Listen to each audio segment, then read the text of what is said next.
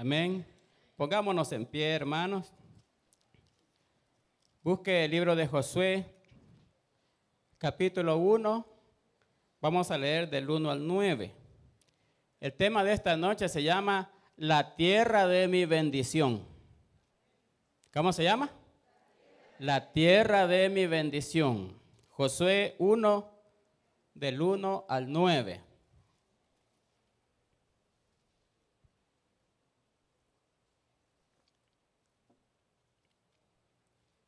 Gloria a Dios. Yo voy a leer el versículo 1 y usted me va ayudando con el siguiente.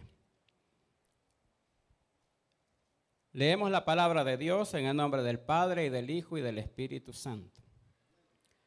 Aconteció después de la muerte de Moisés, siervo de Jehová, que Jehová habló a Josué, hijo de Nun, servidor de Moisés, diciendo,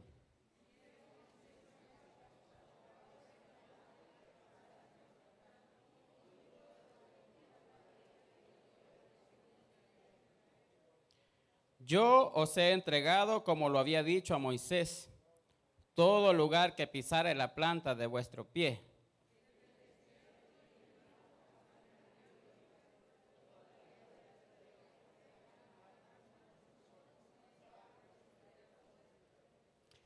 Nadie te podrá hacer frente en todos los días de tu vida.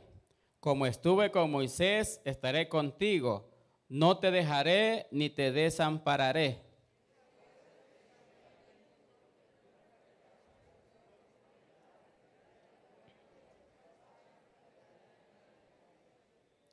Solamente esfuérzate y sé muy valiente para cuidar de hacer conforme a toda la ley que mi siervo Moisés te mandó. No te apartes de ella ni a diestra ni a siniestra, para que seas prosperado en todas las cosas que emprendas.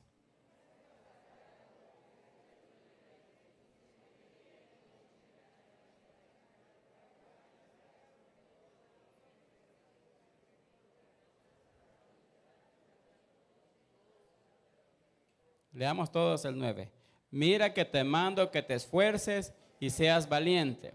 No temas ni desmayes, porque Jehová tu Dios estará contigo en donde quiera que vayas. Cierre sus ojos. Padre, te damos las gracias, Señor, por la misericordia que has tenido con nosotros. Permite, oh Dios, que podamos entender tu palabra. Habla nuestras vidas. Ministranos, Señor, con tu verdad empodéranos, abre nuestro entendimiento, que podamos ver, Señor, la tierra de mi bendición, Padre. Háblanos, te lo pedimos en el nombre de Jesús. Amén y amén. Puede sentarse.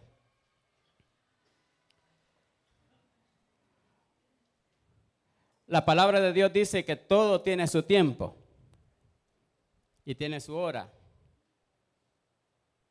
Y yo creo que todos los que estamos aquí estamos conscientes y sabemos perfectamente que así es. Todo tiene su tiempo. Tiempo de nacer y tiempo de morir. Tiempo de llorar, tiempo de reír. Tiempo de abrazar ¿Cuánto les gustan esos tiempos? ¿Ah? Hay tiempo de abrazar también. Y hay tiempo de abstenerse de abrazar. Uy, no me toques. No le han dicho así. ¿Ah? Hay tiempo que sí se puede abrazar. Hay tiempo que no lo dejan que uno lo abrace.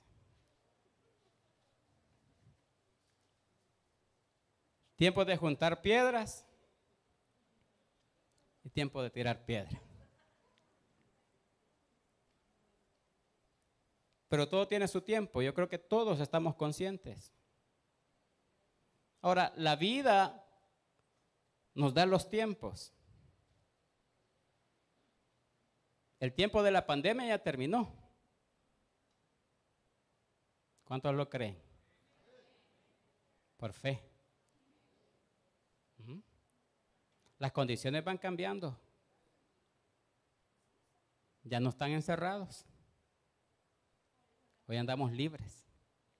Yo ya no estoy encerrado, gloria a Dios. Pero la vida nos da los tiempos. Ya este año son otros tiempos. Que estamos todavía acostumbrados al tiempo del año pasado. Pero son otros tiempos. La vida da el tiempo de las cosas, pero también Dios marca los tiempos también. Nosotros vemos aquí en el versículo 1 y 2 que Dios le marca el tiempo a Josué. Le dice, mira, ya mi siervo Moisés ha muerto. Y el tiempo de vagar en el desierto ya terminó.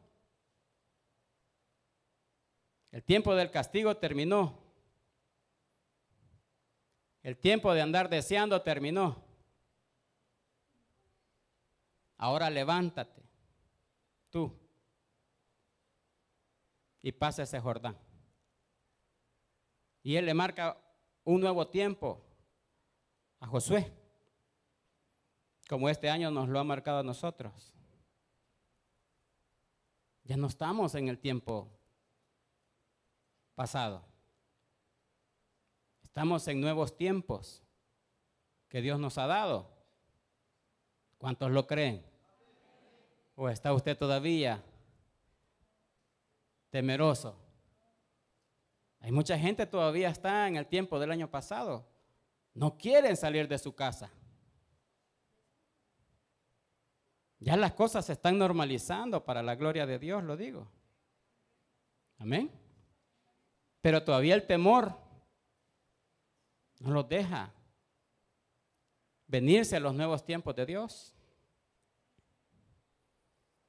Ya el tiempo, le dice Dios, y el tiempo del desierto pasó.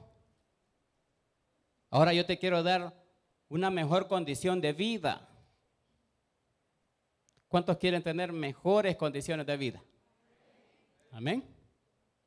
¿O le gusta estar igual? ¿Quiere estar mejor? Amén. Ese es el deseo de Dios. Que usted esté mejor. Porque la senda de los justos es como la luz de la aurora, que va en aumento hasta que el día es perfecto. Como hijos de Dios no vamos para atrás ni para abajo. Un hijo de Dios está llamado para ir para arriba, para arriba, hacia adelante. Entonces Dios le marca nuevos tiempos a Josué. Mi siervo Moisés ha muerto, le dice en el verso 2.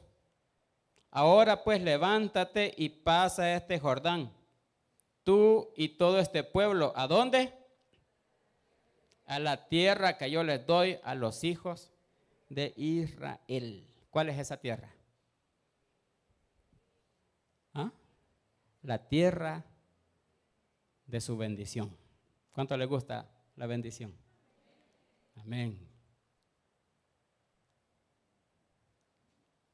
Este año se ha denominado el año de qué? De mi bendición. Dígalo fuerte. El año de mi bendición. Gloria a Dios. Entonces el objetivo de esta palabra es, de este mensaje es que a través de la palabra de Dios, nosotros aprendamos cómo hacer tangible esa bendición, cómo hacer visible esa bendición. ¿Qué es lo que usted quiere? ¿Qué es lo que usted le está pidiendo a Dios? ¿Un mejor trabajo? ¿Aumento de salario? ¿Poner un negocio propio? ¿Restauración familiar? una casa, sanidad, un mejor carro, o si no tiene, como dice el pastor, que le dé un carro. Pero todo eso que usted anhela, yo le digo que lo puede hacer tangible. ¿Cuántos lo creen? Eso usted lo puede hacer visible. Como cuando Ana pedía a su hijo. Ella lo vio y lo tuvo en sus manos. O el hijo que deseaba Abraham. Lo tuvo en sus manos. Lo vio. Y yo quiero decirle que eso que usted necesita, eso que usted le está pidiendo a Dios, lo puede ver. Lo puede tener. Lo puede palpar, lo va a tocar. Ese empleo.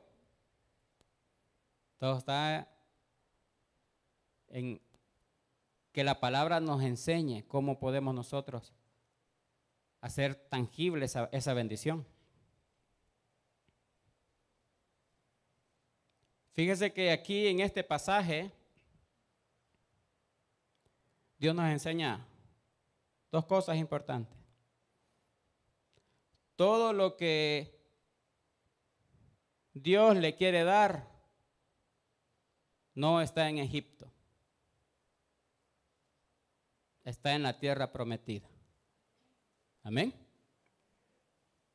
Todo lo que Dios le quiere dar no está en Egipto, no está en el mundo está en la tierra de su bendición. Le dice allí, mire, en el verso 3 y 4, yo le dijo, os he entregado, como dice, como lo había dicho a Moisés, todo lugar que pisare la planta de vuestro pie, desde el desierto y el Líbano hasta el gran río Éufrates, toda la tierra de los Eteos hasta el gran mar donde se pone el sol, será vuestro territorio. Todo lo que Dios le quiere dar no está en el mundo. Está en la tierra de su bendición. Eso que usted necesita, que le está pidiendo a Dios, no está allá. Está aquí. En la tierra de su bendición. Aquí está.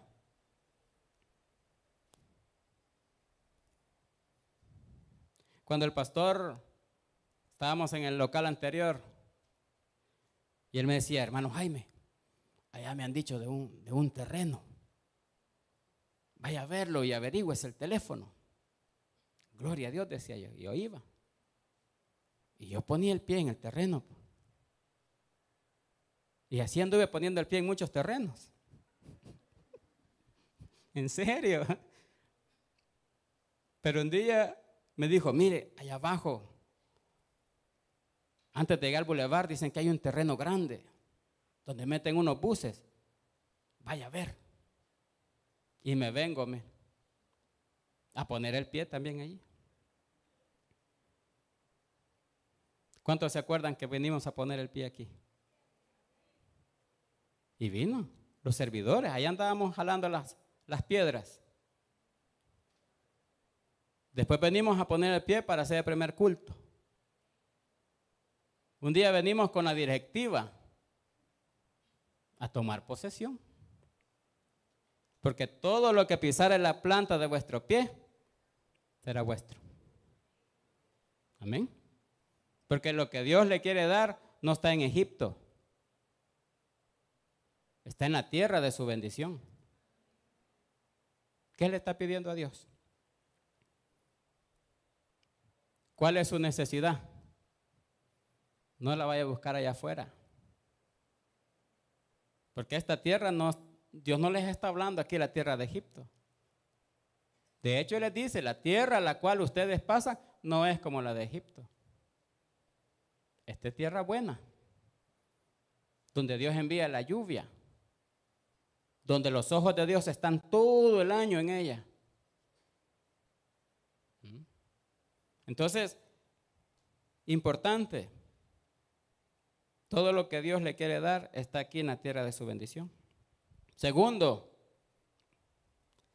que es importante, mire, conocer cómo es la tierra de su bendición. ¿Cuántos la conocen?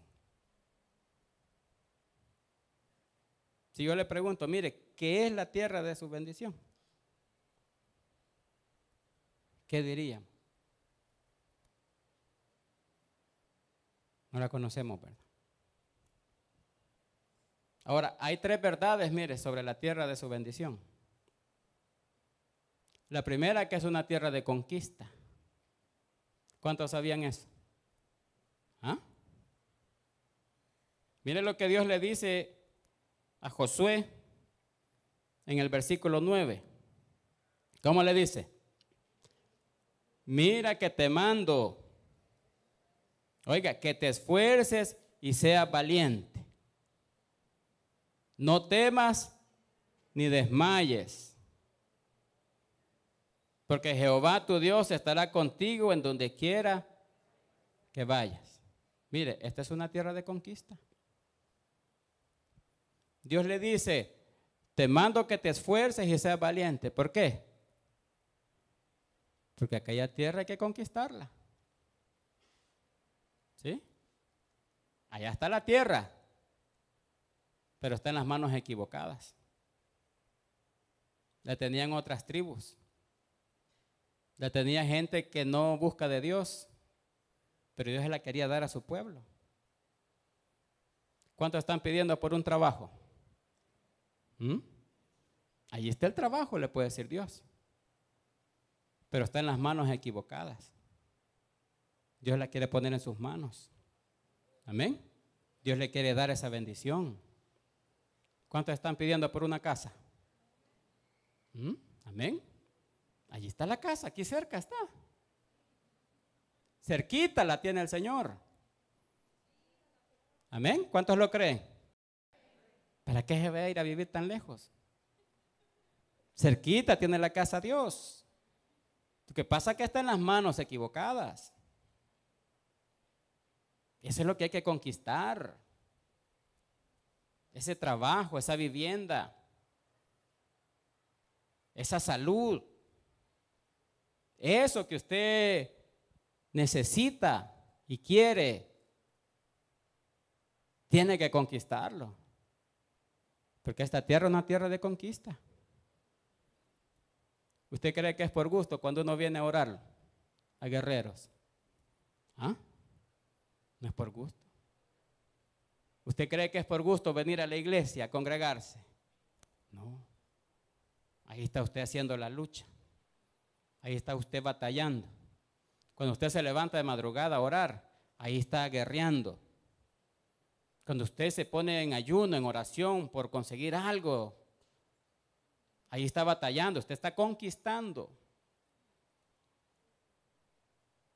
Por eso le dice, mira que te mando que te esfuerce. Claro que necesita esfuerzo.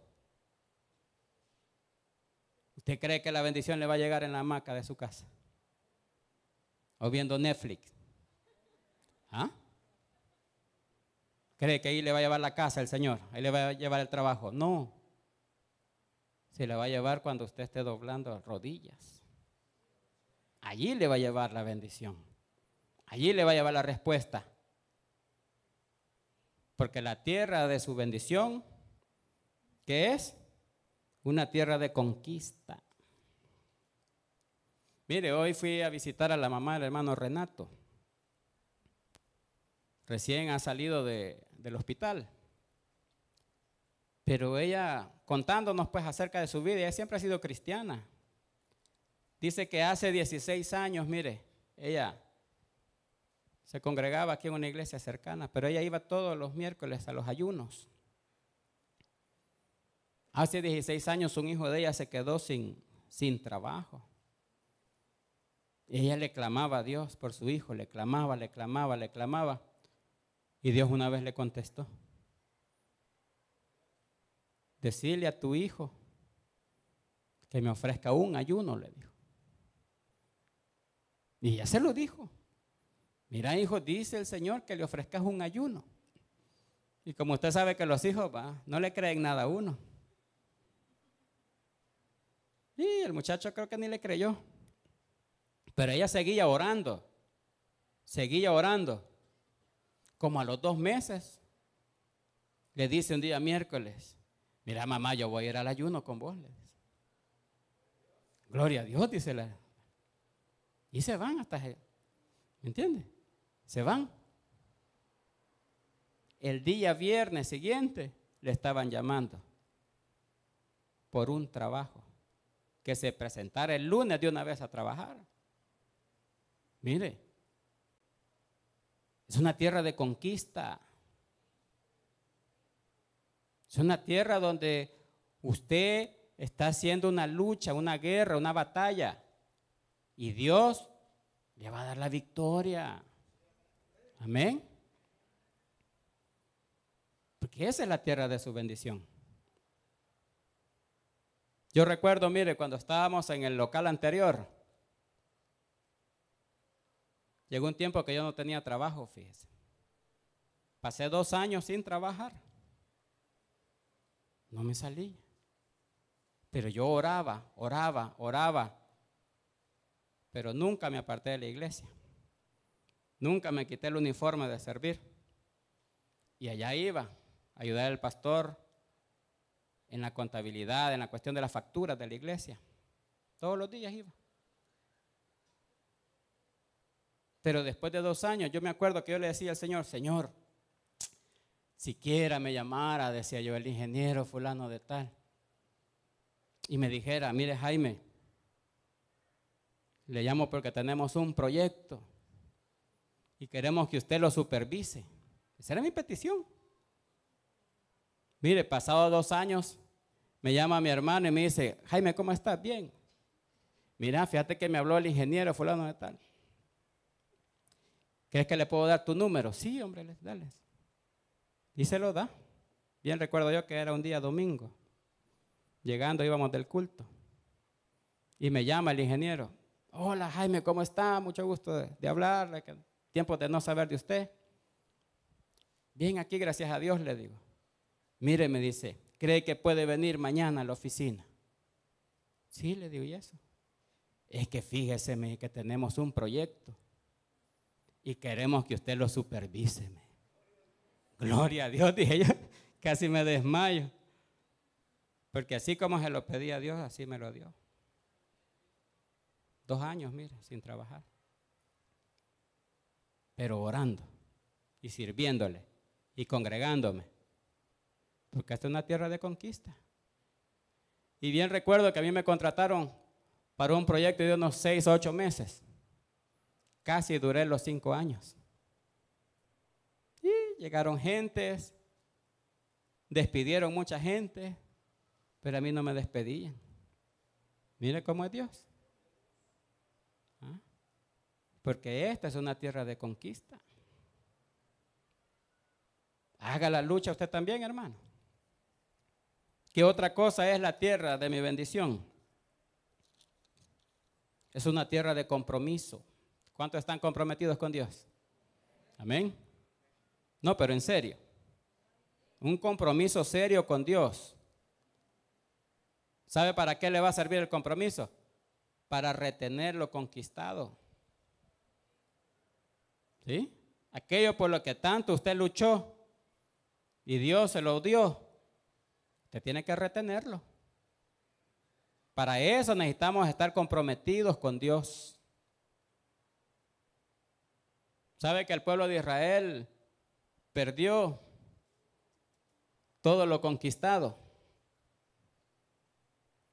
Tanto que les costó esa conquista, por años, pero faltaron al compromiso. Porque Dios les pedía un compromiso con Él, compromiso con su palabra. Mire lo que le dice en el verso, verso 7 y 8. Solamente esfuérzate y sé muy valiente, dice, para cuidar de hacer conforme a toda la ley que mi siervo Moisés te mandó. No te apartes de ella ni a diestra ni a siniestra para que seas prosperado en todas las cosas que emprendas.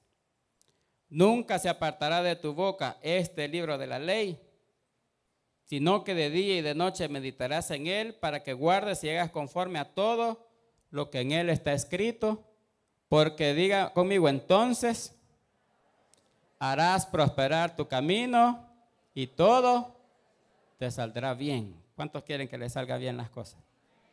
Amén. Mire, usted va a una entrevista de trabajo, ¿qué espera usted? Que le salga bien. Sale con su venta todos los días, ¿qué espera usted? Vender todo el producto. Usted espera que le vaya bien. Para eso necesitamos un compromiso con Dios. Para retener esa bendición. El problema es cuando dejamos de congregarnos. Estamos cansados. Ya fui el domingo. Es que el lunes no voy. No, es que mire, yo voy solo los miércoles y los viernes. Nos hace falta compromiso. Pero la bendición si la queremos tener, va. ¿Ah?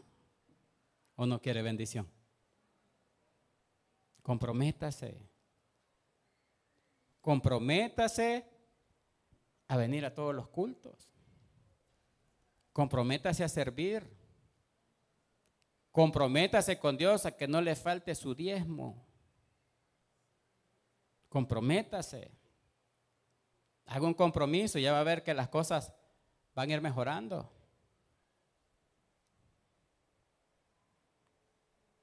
Es una tierra de conquista. Es una tierra de compromiso. Busque Deuteronomio 12, del 5 al 7.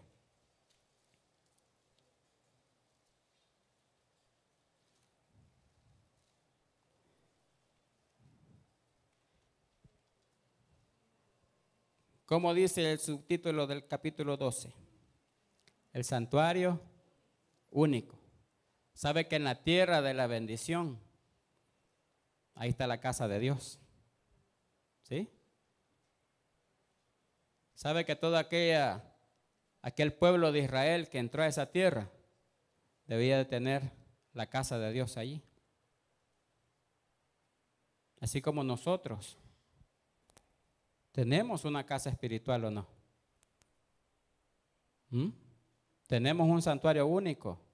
Y dice el Señor, mire, en el versículo 5, sino que en el lugar que Jehová vuestro Dios escogiere de entre todas vuestras tribus, para poner ahí su nombre, para su habitación, ese buscaréis y allá iréis. ¿Cuál es la casa de Dios? Cuando usted viene aquí, viene a la casa de Dios o no. Y allí llevaréis, dice, vuestros holocaustos, vuestros sacrificios, vuestros diezmos y las ofrendas elevadas de vuestras manos, vuestros votos, vuestras ofrendas voluntarias y las primicias de vuestras vacas y de vuestras ovejas, y comeréis allí delante de Jehová vuestro Dios y os alegraréis. ¿Cuántos se alegran en venir acá? De verdad se alegra y os alegraréis vosotros y vuestras familias en toda obra de vuestras manos en la cual Jehová tu Dios te hubiere bendecido. ¿Qué está diciendo Dios? Un compromiso a congregarse, hermano. Un compromiso. No deje de venir a la casa de Dios. Y que aquí es la tierra de su bendición. Es cierto que a veces uno está cansado, a veces, pero haga el esfuerzo. Hágalo por su necesidad, ponga su necesidad por delante. ¿Qué pesa más? ¿El cansancio o la necesidad? La necesidad pesa más.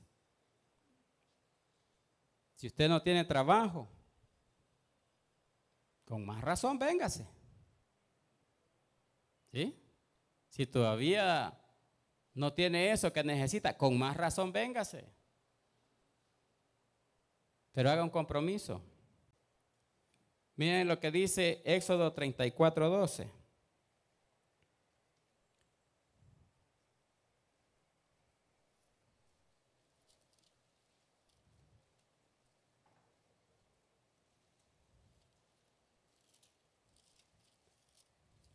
¿Qué dice Éxodo 34, 12? Oiga, guárdate de hacer alianzas con los moradores de la tierra, donde has de entrar. ¿Para qué dice? Para que no sean tropezaderos de en medio de ti. Un compromiso a dejar el mundo. ¿Sí? Es duro, ¿va? Cuando a usted le gustan las cumbias todavía. ¿O no? Cuando la bachata le mueve el tapete. ¿Mm? Ya Aaron ya va a sacar una par de alabanzas ahí tipo bachata, dice. Cuando todavía las muchachas lo ponen nervioso, los varones, casados. ¿Mm? Necesitamos un compromiso con Dios de ir dejando todas esas cosas. ¿Sí o no? Para retener esa bendición. Guárdate de no hacer alianza, dice, con los moradores de la tierra. Sabe que el pueblo de Israel por eso también perdió esa tierra de bendición. Porque hacían alianzas y comenzaron a hacer lo que los otros hacían. Muchas veces nosotros imitamos a la gente de afuera. Y la amistad con el mundo, ¿qué es? Enemistad contra Dios. Entonces es cuestión de compromiso, eso es algo muy personal. Yo no lo puedo obligar. Pero la palabra de Dios nos dice que Dios quiere un compromiso suyo con Él. Amén. ¿Para qué? Para que funcione la tierra de bendición. Para que veamos tangible esa, eso que tanto buscamos. ¿Qué otra cosa es la tierra de bendición? Es una tierra que usted puede dejar como legado a sus generaciones. ¿Qué le va a dejar a sus hijos? ¿Mm? Las deudas. La casa.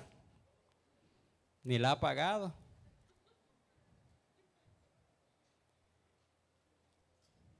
Quiero que busque esto, mire. Para ir terminando. Jueces 2, del 6 al 11. ¿Qué le va a dejar a sus hijos? ¿Sabe que lo mejor que usted le puede dejar es su caminar con Dios? Su caminar con Dios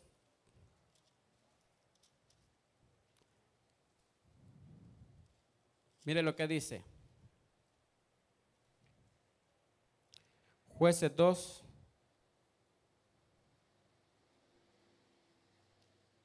Dice del versículo 6, porque ya Josué había despedido al pueblo, los hijos de Israel se habían ido cada uno a su heredad para poseerla. Y el pueblo había servido a Jehová todo el tiempo de Josué y todo el tiempo de los ancianos que sobrevivieron a Josué, los cuales habían visto todas las grandes obras de Jehová que él había hecho por Israel. Pero murió Josué, hijo de Nun, siervo de Jehová, siendo de 110 años, y lo sepultaron en su heredad, en Timnat, en el monte de Efraín, al norte del monte de Gaaz. Oiga, y toda aquella generación también fue reunida a sus padres, y se levantó después de ellos otra generación que no conocía a Jehová, ni la obra que él había hecho por Israel.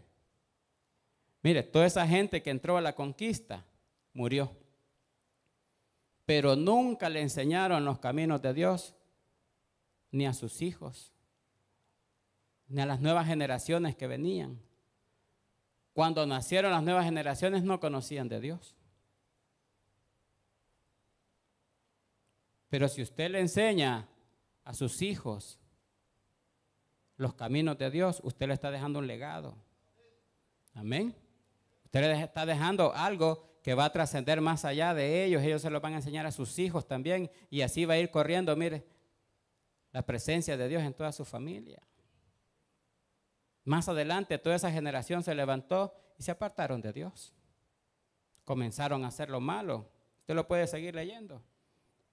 Pero ¿qué le quiero decir con esto? Que la tierra de su bendición es una tierra de conquista, es una tierra de compromiso y una tierra de legado. ¿Sí? Haga suya esa, esa palabra. ¿sí? Y busque la bendición de Dios. ¿Cómo lo va a hacer? Diciéndole, no te dejaré hasta que me bendigas. Démosle fuerte palmas a nuestro Señor.